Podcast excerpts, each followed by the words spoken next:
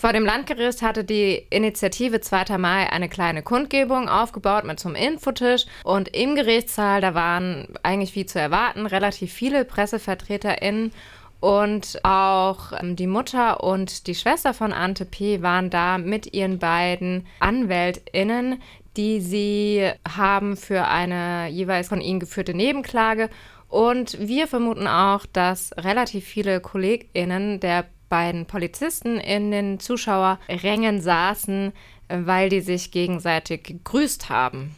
Die Anklage wirft den beiden Polizisten vor, bei dem Versuch, Ante P., der Patient des Zentralinstituts für seelische Gesundheit in der Nähe vom Mannheimer Marktplatz war, zu dieser Klinik zurückzubringen, unverhältnismäßig mit Gewalt vorgegangen zu sein. Ein Polizist hat die Gelegenheit ergriffen, seine Sicht auf den Vorfall zu schildern, als er sich zur Sache äußern konnte. Der andere bzw. seine Verteidigerin hat angekündigt, dass er sich nicht dazu äußern wird.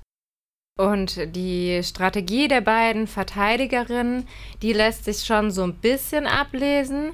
Die zweifeln nämlich an dem Obduktionsbericht, der vorliegt. Der geht davon aus, dass mit an Sicherheit grenzender Wahrscheinlichkeit die Schläge des Polizisten und auch, dass Ante P. auf dem Bauch gefesselt wurde, mitursächlich waren für seinen Tod und dass dieser Tod hätte verhindert werden können, wenn sie seine Situation schneller erkannt hätten und ihm geholfen diesem Gutachten, dem widerspricht jetzt die Verteidigung und zweifelt es an. Sie haben zwei eigene Gutachten in Auftrag gegeben, die von ganz anderen Tatsachen ausgehen, die andere Schlüsse ziehen und die sagen, dass Ante P. an einem Herzversagen gestorben sei und dass auch ein anderes Handeln der beiden Polizisten nichts daran geändert hätte.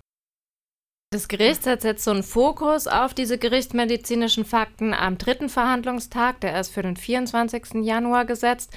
Und der Vorsitzende Richter hat da sowas wie eine Triggerwarnung gegeben. Der hat gesagt, er wird auch diese Bilder, die sehr krass sind, so zeigen, dass die Öffentlichkeit die sehen kann. Der hat es auch vor allem in Richtung Nebenklage, also Mutter und Schwester von Ante P. gesagt, weil er ihnen sozusagen die Gelegenheit auch geben wollte, sich vor diesen Bildern zu schützen. Genau, dass ein Prozess für die Angehörigen oder Freundinnen von Ante P. auch eine emotionale Belastung darstellt, das gerät bei der ganzen juristischen Sprache und bei so einem Gerichtsprozess manchmal in den Hintergrund. Serda von der Initiative Zweiter Mai hat uns am Ende des ersten Prozesstags dann auch noch erzählt, dass sie beobachtet hat, dass die Schwester von Ante P. auch zwischendurch den Raum verlassen musste, weil es ihr zu viel wurde. Und Serda hat uns auch noch einen anderen von ihren vielen Eindrücken vom ersten Prozesstag geschildert. Den äh, spielen wir euch jetzt vor. Also was für mich besonders eindrücklich war, war die Aussage einer Zeugin aus der Psychiatrie. Sie ist dort Krankenschwester im ZI und hat ähm, gesprochen über Ante P., dass er sehr kooperativ war und hat, die hatten auch eine hat sie so beschrieben, eine gute therapeutische Beziehung. Und ähm, ihm ging es zwar nicht gut, aber er ist freiwillig mitgekommen und ähm, sie hat mit ihm ganz normal gesprochen und er kannte alle im ZI und hat auch alle gegrüßt. Also es klang alles einfach überhaupt nicht nach einer gefährlichen Situation. Sie hat es auch gesagt, dass sie keine Eigen- oder Fremdgefährdung eingeschätzt hat.